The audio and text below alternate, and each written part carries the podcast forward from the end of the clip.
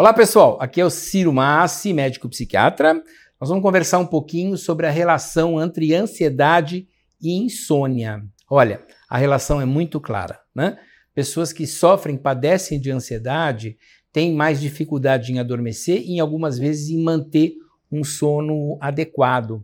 A, a ansiedade, a preocupação mantém um estado de alerta, mantém um estado de tensão. E esse estado de tensão não permite é, que tem um adormecimento. Então, a, a, o sono, a qualidade do sono é ruim, mas principalmente a dificuldade em adormecer, em pegar no sono, é muito marcante. Convém você adotar certas medidas de higiene é, que possam facilitar o adormecimento. Né? Por exemplo, não estimular desnecessariamente as regiões de alarme do cérebro é, à noite. Né?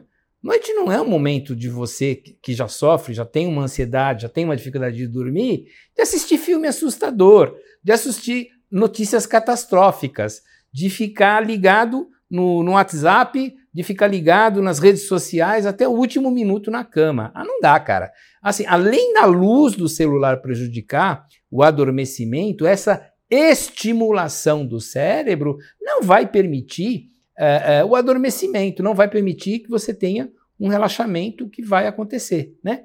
Então, assim, pelo menos duas, três horas antes de dormir, não é o momento de tomar nada que tenha cafeína. Cafeína não está só no café, né? Cafeína está nos refrigerantes de cola, cafeína está em, em, vários tipos de chá, alguns tipos até de remédio contém cafeína, né? Então, quatro horas, pelo menos três, quatro horas antes de dormir, zero cafeína, né?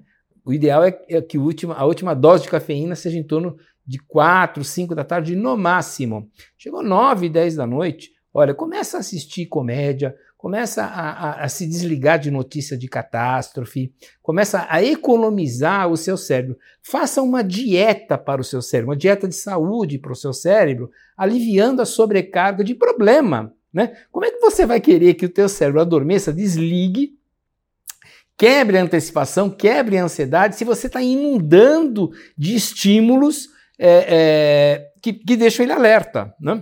Vai ter insônia. Fez isso, tomou as medidas de higiene gerais, não está funcionando, olha, tem que procurar realmente um tratamento, tem que é, é, verificar a causa dessa ansiedade que não está permitindo adormecer. E eu conheço muita gente, muitos pacientes vêm assim, não é que não consegue adormecer por meia hora, não consegue adormecer por uma hora, duas, três, quatro, cinco horas né? Fica a noite inteira realmente é, num, num estado de tensão. Então, tomou essas medidas de higiene básicas, não funcionou, olha, precisa investigar melhor o que está acontecendo. Sendo um transtorno de ansiedade, é o tipo de ansiedade que merece tratamento, porque cá entre nós, né? Ninguém merece ficar sem dormir. Você acorda morto de cansaço, produtividade vai para o beleléu, é um ciclo vicioso em que você não consegue produzir, não consegue achar solução, vai afundando naquele, naquele buraco escuro da, da insônia. Fez medidas de higiene gerais, não, mesmo assim, não está não tá dormindo, tem que procurar tratamento. Pessoal, muito obrigado.